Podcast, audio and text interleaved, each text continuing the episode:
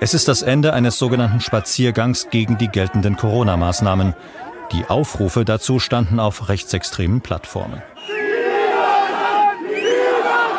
Die Morddrohungen in einer Chatgruppe des Messenger-Dienstes Telegram richteten sich gegen Sachsens Ministerpräsident Kretschmer und sie waren konkret. So konkret, dass die Polizei nun handelte. Die Ermittler stellen Armbrüste und andere Waffen sicher, zudem chemische Substanzen. In der Corona-Krise liegen die Nerven blank. Die Impfquote ist zu niedrig, deshalb zieht der Staat die Daumenschrauben an. Im Netz und auf den Straßen formiert sich dagegen Widerstand.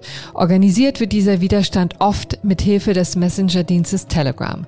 Dort sind Bedrohungen oder gar blanker Hass an der Tagesordnung.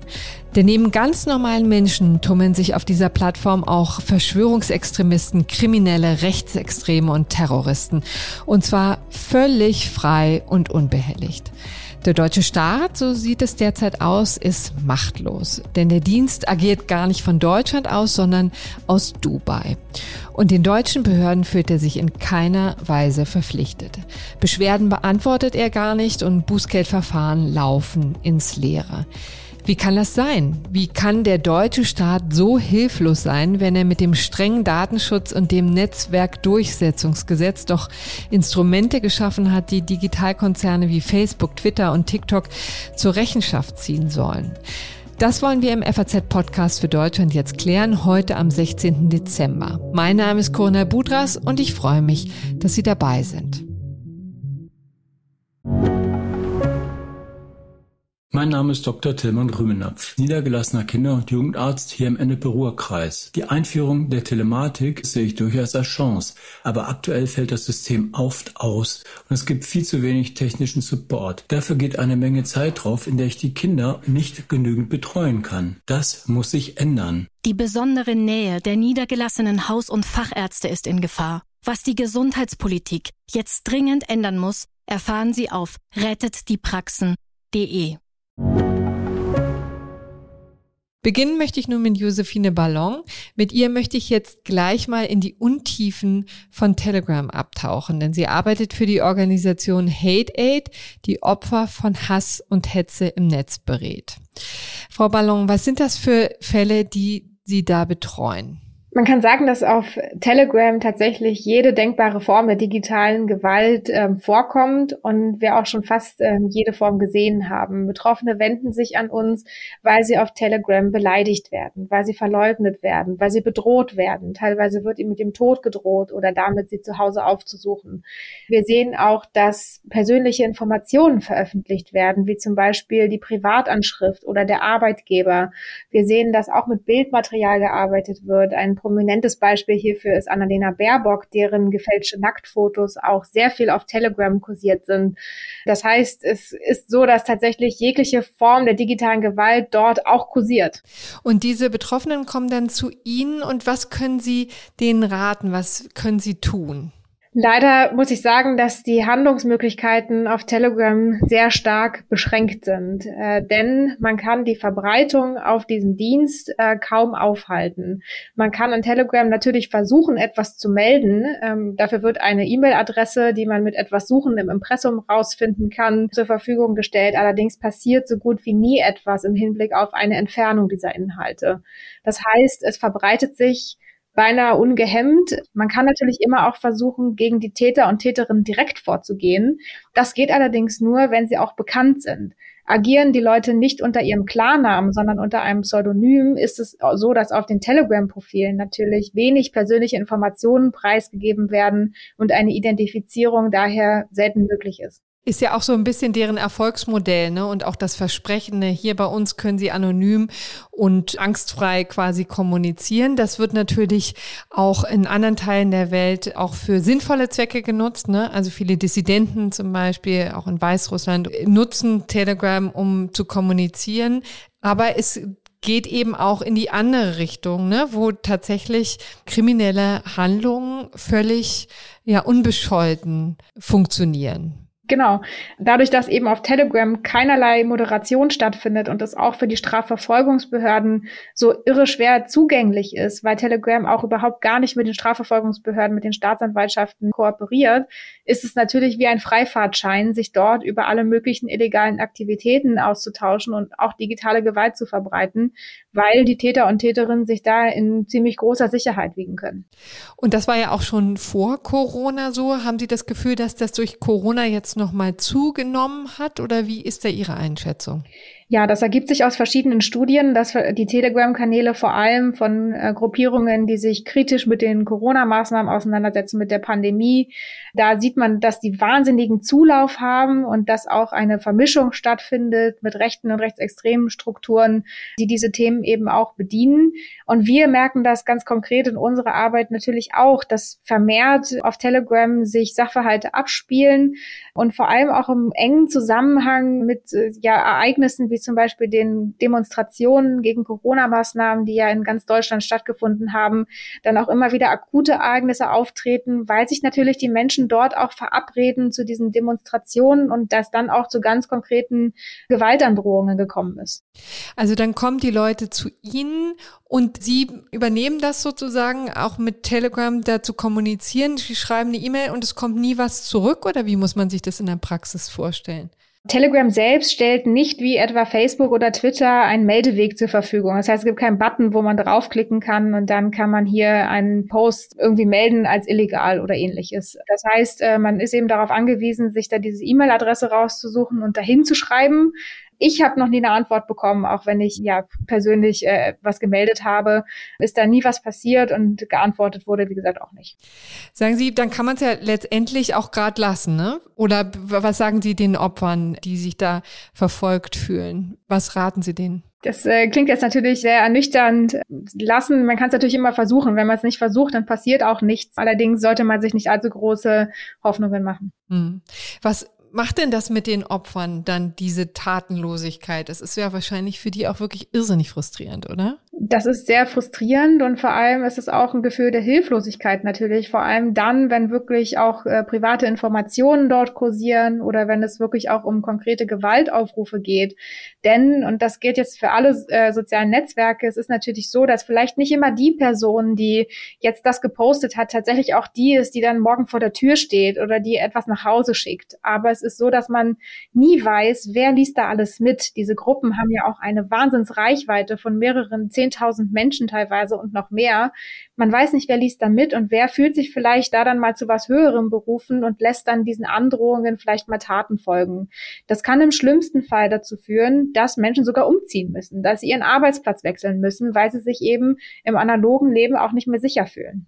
Fühlen sich die Opfer denn dann auch vom Rechtsstaat alleine gelassen, wenn man das hört sich ja jetzt wirklich ziemlich unglaublich an. Ne? Und auch das ist ja etwas, was jetzt viele aufregt, dass das so in den Wind gehustet ist, dass sich Telegram nicht regt und auch nicht regen muss, offensichtlich. Es gibt allgemein ein Defizit bei der Strafverfolgung im Netz. Ähm, das gilt nicht nur für Telegram, sondern auch für andere Plattformen. Allerdings ist es natürlich hier besonders drastisch. Es ist natürlich so, dass das für Betroffene ernüchternd ist. Und was mir auch als Juristin vor allem besonders Angst macht, ist, dass sie eben nicht nur ja selbst auch abstumpfen schon beinahe und das Gefühl haben, im Netz gelten andere Regeln als im analogen Leben, sondern ich habe auch das Gefühl, dass sie tatsächlich das Vertrauen in den Rechtsstaat, in die Wehrhaftigkeit des Rechtsstaats im Netz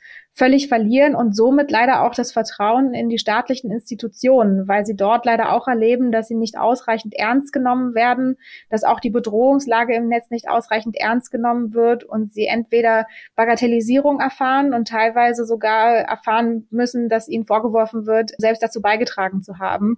Ach, das passiert auch, ja? Ja, das sogenannte Victim Shaming ist etwas, was uns immer noch, auch im Jahr 2021, was sich mittlerweile dem Ende neigt, berichtet wird und was tatsächlich auch ein Sensibilisierungsproblem der Strafverfolgungsbehörden ist. Herzlichen Dank für diesen Einblick, Frau Ballon. Gerne.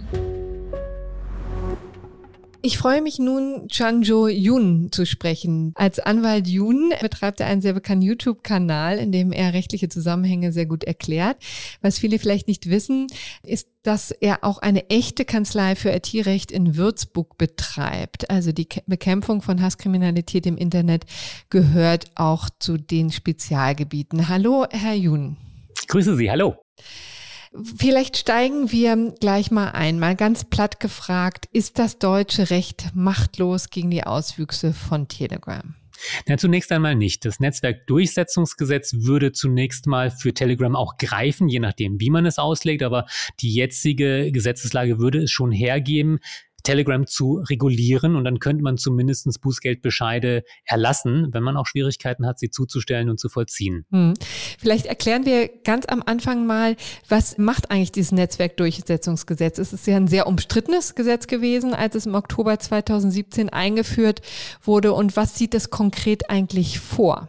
Naja, zunächst mal sieht es vor, dass einfach nur deutsches Recht durchgesetzt werden soll. Das ist ja der Sinn dieses sperrigen Namens. Das heißt, das Gesetz enthält keine zusätzlichen Löschungspflichten oder Verbote, sondern es sagt, dass bestimmte strafbare Inhalte von den Plattformbetreibern auch tatsächlich entfernt werden müssen, wenn sie denn gemeldet werden. Eigentlich war das ein ziemlich zurückhaltender Ansatz damals. Man hatte einen Katalog aufgestellt mit bestimmten Straftatbeständen, die dann von Facebook, Twitter und Google entfernt werden müssen, wenn es eine solche Meldung gibt.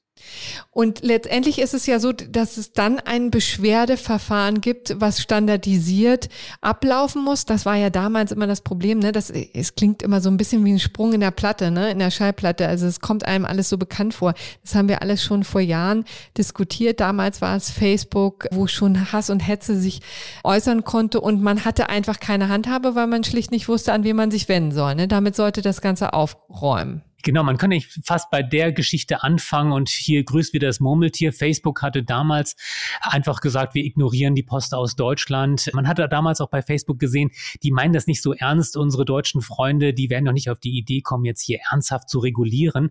Und dann kam Heiko Maas mit diesem Gesetz und 50 Millionen Bußgeldandrohungen und auf einmal hat sich da was getan.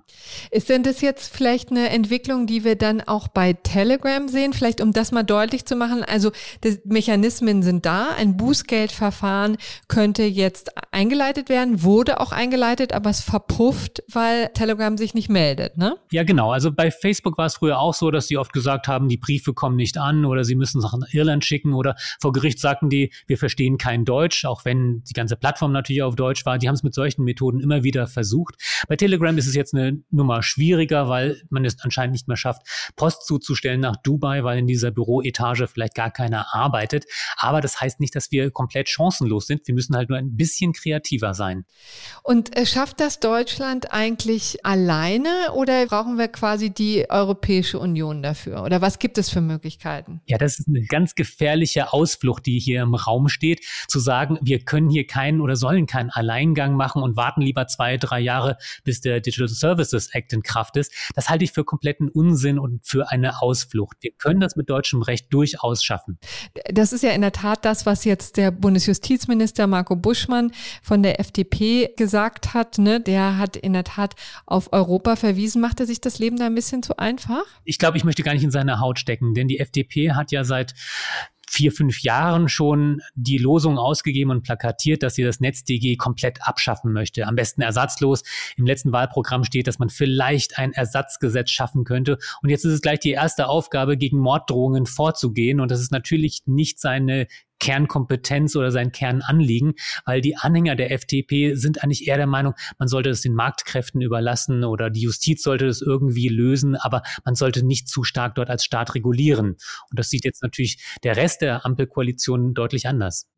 Nun haben Sie ja zu Recht gesagt, also man soll nicht auf Europa warten, sondern man kann hier tätig werden. Was schlagen Sie denn konkret vor? Wäre das tatsächlich noch eine erneute Verschärfung des Netzwerkdurchsetzungsgesetzes oder was schwebt Ihnen vor? Es gibt einen ganzen Strauß an Methoden und Maßnahmen. Zum einen natürlich die, die sich gegen Telegram und das Umfeld richten. Zum anderen sollten wir auch darüber sprechen, welche polizeilichen Möglichkeiten wir haben, selbst wenn Telegram nicht kooperieren würde. Ich glaube, wir haben die Low-Hanging Fruits noch längst nicht eingesammelt. Es gibt ganz viele Möglichkeiten, selbst wenn Telegram überhaupt nicht kooperieren würde, viel besser gegen die eigentlichen Täter vorzugehen. Und wir sehen halt, dass die Polizei, wenn überhaupt, dann nur auf Anzeigen oder Fernsehberichte reagiert und nicht selbst zum Beispiel Beispiel nach Straftaten sucht, um präventiv vielleicht auch Straftaten zu beenden, die begangen wurden. Aber zu den Möglichkeiten NetzDG und Telegram. Da gibt es zum Beispiel das, was viel diskutiert wird, man könnte es delisten. Man könnte also die App aus den Stores von Apple und Google entfernen. Das würde natürlich nicht dazu führen, dass man nicht auf anderem Weg auch Zugriff nehmen könnte, aber es würde sehr, sehr großen Druck auf Telegram ausüben. Nicht so sehr, weil ein paar Querdenker dann aus den Gruppen rausfallen, sondern weil natürlich für alle Nutzer Telegram schwerer zugänglich werden würde. Aber das klingt leider so ein bisschen dann nach, als wäre man als Staat darauf angewiesen, dass Google und Apple sich bewegen und dass die wiederum auf Telegram einwirken, damit die sich bewegen. Klingt so, als wäre man ein bisschen ausgeliefert. Naja, es ist nicht so ungewöhnlich, dass man manchmal über Bande spielen muss. Also die juristischen Instrumente dazu sind Störerhaftung oder Gehilfenhaftung. Letztendlich ist es ja so, dass das soziale Netzwerk ja auch nicht der Haupttäter ist. Also die Täter sind die, die in den Kanälen, in den Chatgruppen aktiv sind und die Plattformbetreiber stellen ja sozusagen nur die Technik zur Verfügung und die nehmen wir jetzt hier in die Haftung. Jetzt geht es noch eine Stufe weiter, dass wir diejenigen in die Haftung nehmen, die die Plattformen bereitstellen und die Plattform für die Plattform sozusagen.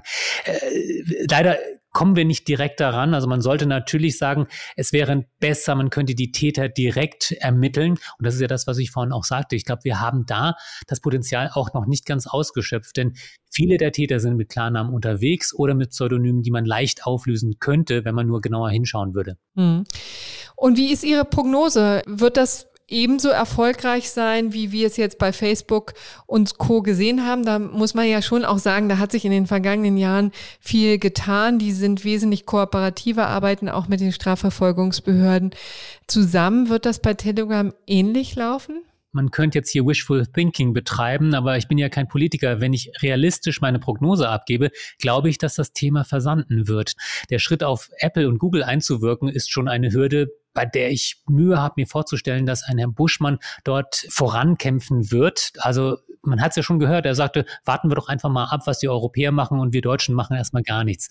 Und dann ist die Frage, ob sich Wähler oder Aktivisten oder Betroffene das so gefallen lassen. Also die Möglichkeiten sind da, aber durchaus auch nicht einfach zu erzielen. Herr Jun, ich danke für das Gespräch. Ja, sehr gerne. Sie haben es gehört. Immer wieder wird der Ruf nach Brüssel laut. Auch wenn Anwalt Jun das für ein Ablenkungsmanöver hält, es lohnt sich doch einmal die europäische Ebene genauer zu beleuchten. Das möchte ich nun mit dem SPD-Europaabgeordneten Timo Wölken tun. Er hat sich sehr intensiv mit dem geplanten Gesetz über digitale Dienste beschäftigt, den Digital Services Act. Herr Wölken, schöne Grüße nach Straßburg. Ja, moin aus Straßburg. Bevor wir gleich auf die neuen europäischen Regeln zu sprechen kommen, interessieren würde mich, ob Telegram auch in anderen Staaten und auf EU-Ebene so diskutiert wird wie gerade in Deutschland. Ja, also es gibt auch in anderen Mitgliedstaaten die Diskussion darum. Also ganz präsent äh, im Austausch mit Kolleginnen und Kollegen sind mir zwei Fälle, äh, zum Beispiel aus den Niederlanden und äh, aus Italien. In den Niederlanden äh, sind in der Tat vor einigen Wochen ähm, Kanäle auch geschlossen worden, nachdem dort ja Rechtsextremismus äh, in Gruppen sozusagen stark geworden ist und äh, war, nach dem, was ich gehört habe, dann diese, diese Löschung auch durchsetzbar. Und das Gleiche gilt für Italien. Dort sind äh, rund um die Corona-Impfstoffe äh, auch auf Telegram unfassbar viele Verschwörungsmythen und Erzählungen äh, verbreitet worden dann auch private Adressen von Virologinnen, PolitikerInnen äh, geteilt wurden. Und auch da gab es dann sozusagen Schließung von Kanälen. Natürlich dann aber auch das Problem, dass genauso schnell neue Gruppen entstanden sind. Also ja, diese, dieses Problem ist nicht nur ein Problem in Deutschland, sondern auch in anderen Mitgliedstaaten. Aber auch da ist man dann genau wie bei uns darauf angewiesen, dass Telegram kooperiert oder haben die einfach clevere Gesetze als wir? Naja, am Ende des Tages muss der Anbieter des technischen Dienstes kooperieren. Und insofern ist es dann tatsächlich im Einzelfall so gewesen, dass Telegram an der Stelle dann äh, sozusagen die Anfragen und die Verpflichtung auch erfüllt hat. Hm. Kommen wir denn nun zum Gesetz über digitale Dienste, das jetzt gerade in der Mache ist. Also die europäischen Regeln, die womöglich da Abhilfe schaffen können. Das ist ja genau die Frage. Kann dieses Gesetzesvorhaben denn Telegram zähmen? Wird es also künftig einfacher, wenn die Regeln mal in Kraft sind, gegen Telegram in Dubai vorzugehen? Naja, der DSA ist ja noch nicht ausverhandelt. Wir haben jetzt die Position des Binnenmarktausschusses im Parlament und wir werden im Januar die Parlamentsposition abschließen. Und äh, dann werden ja die finalen Verhandlungen zwischen Rat und Parlament stattfinden, sodass vielleicht wir Richtung März dann tatsächlich einen finalen Kompromiss haben. Aber auf Basis der jetzigen Diskussion, ich wollte das gerne vorausschicken, nicht, dass es dann irgendwann heißt, mhm. aber der Wölken hat im Podcast doch gesagt, das ist so und so. Also noch ist es nicht wirklich fertig, aber auf Basis des, des derzeitigen Diskussionsstandes kann man natürlich schon ein bisschen was festhalten. Erstens, und das ist wichtig, dass der äh, DSA ganz grundsätzlich Verhaltensregeln für Online-Dienste festlegt. Und damit konzentriert er sich auf Online-Plattformen. Und wenn wir uns anschauen, was der DSA also für Telegram bedeuten könnte, ist es wichtig zu wissen, dass grundsätzlich eben die Plattformen erfasst sind, die Inhalte der Öffentlichkeit zur Verfügung stellen. Und dann äh, nach der Definition sozusagen eine potenzielle unlimitierte Anzahl von Empfängerinnen und Empfängern haben. Das mhm. bedeutet, und das ist wichtig, diese Unterscheidung zu machen, dass das private Messaging sozusagen nicht erfasst ist. Sehr mhm. wohl aber die Gruppen äh, erfasst sein können, über die wir ja äh, auch reden.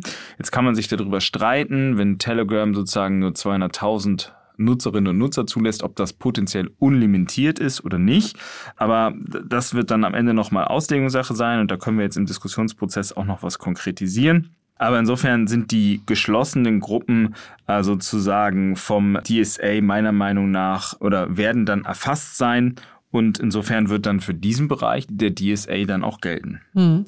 Das haben wir aber jetzt ja im Grunde genommen in Deutschland genau das gleiche Problem. Wir haben ja das Äquivalent, das Netzwerkdurchsetzungsgesetz. Da war ja Deutschland sehr weit vorne, ne? ist sehr stark vorgeprescht, um da die Regulierung voranzutreiben. Das scheint uns nur in dieser Situation wenig zu bringen. Ne? Also ist das dann beim DSA, bei dem ähm, Gesetz über die digitale Dienste, wird das anders sein?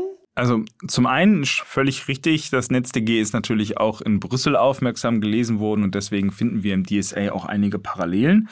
Aber der DSA geht auch an einigen Stellen über das NetzDG hinaus. Zum mhm. einen die Transparenz- und Sorgfaltspflichten. Also sehr große Plattformen mit über 45 Millionen NutzerInnen in Europa müssen einmal pro Jahr eine Risikoabschätzung darüber machen, wie schädliche und illegale Inhalte bei ihnen zum Beispiel verbreitet werden, wie sie da mit umgehen, wie sie Behörden informieren und wie sie vor allen Dingen auch die Risiken vermindern. Und vor allen Dingen müssen die Daten auch den Forschenden zur Verfügung gestellt werden. Und Telegram hat etwa 135 Millionen Nutzerinnen und Nutzer in Europa, wäre also sozusagen erfasst. Und zukünftig soll gelten, wer in der Europäischen Union aktiv ist, muss hier einen rechtlichen Vertreter benennen. Dieser rechtliche Vertreter muss die Möglichkeit haben und auch die Ressourcen bekommen, Anordnung von Behörden umzusetzen. Und sollte sich Telegram dann weigern, gibt es eben auch die Verpflichtung, Geld tatsächlich zu zahlen. Hm. Aber das sind dann, Entschuldigung, wenn ich da einhake, aber das sind alles Bußgeldverfahren. Ne? Also auch hier geht man nicht davon aus oder hier gibt es nicht als möglichste oder als schärfste Sanktion, dass der Dienst einfach abgeschaltet wird? Na, darüber müssen wir jetzt reden. Also das ist erstmal der erste Schritt und dann, glaube ich, müssen wir äh, darüber reden, was sozusagen an anderen Handlungsoptionen da ist. Und einen Dienst einfach abschalten wird ja auch das Problem nicht lösen. Also die mhm. App, die jetzt schon auf Geräten installiert ist, millionenfach, wie wir gerade gesehen haben, die werden ja weiter benutzbar sein dann mhm. äh, ist es sehr leicht möglich, Telegram mit Webinterfaces zu verbinden. Also alternative Desktop-Apps werden sehr schnell auftauchen. Also einfach zu sagen, wir sperren die App im Play Store oder im App Store von Apple wird das Problem alleine nicht lösen. Das mhm. möchte ich ganz deutlich sagen. Aber natürlich, diese Konsequenz ist möglich, auch im DSA tatsächlich.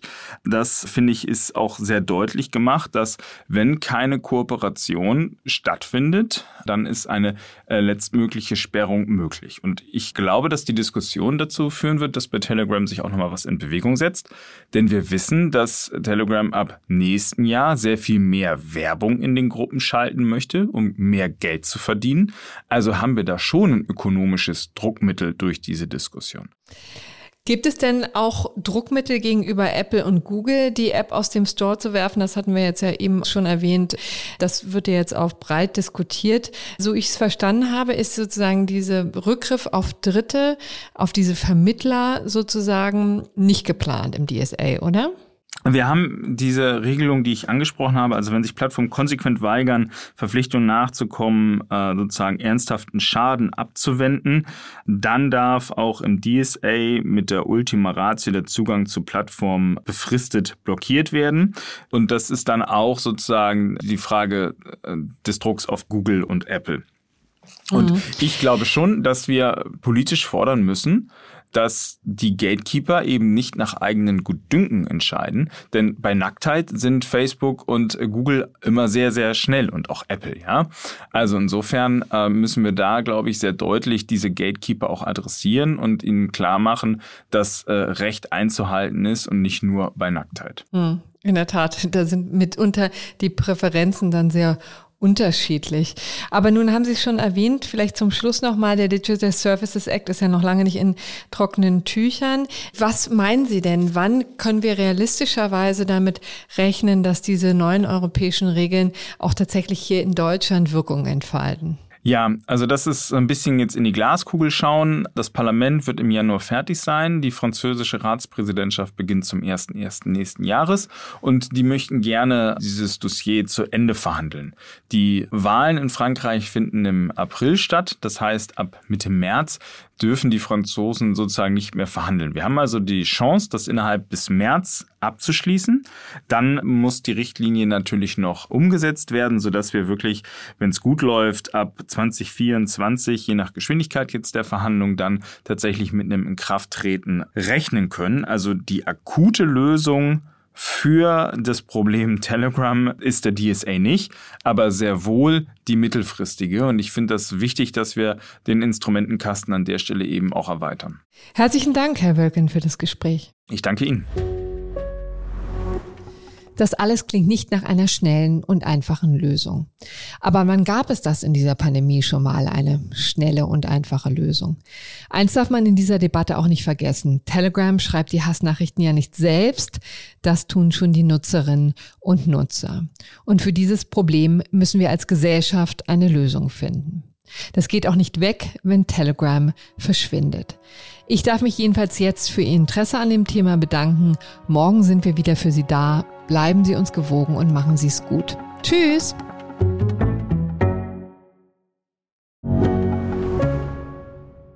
Mein Name ist Dr. Tillmann Rümenapf, niedergelassener Kinder- und Jugendarzt hier im Ennepe-Ruhr-Kreis. Die Einführung der Telematik sehe ich durchaus als Chance, aber aktuell fällt das System oft aus und es gibt viel zu wenig technischen Support. Dafür geht eine Menge Zeit drauf, in der ich die Kinder nicht genügend betreuen kann. Das muss sich ändern. Die besondere Nähe der niedergelassenen Haus- und Fachärzte ist in Gefahr. Was die Gesundheitspolitik jetzt dringend ändern muss, erfahren Sie auf rettetdiepraxen.de. thank you.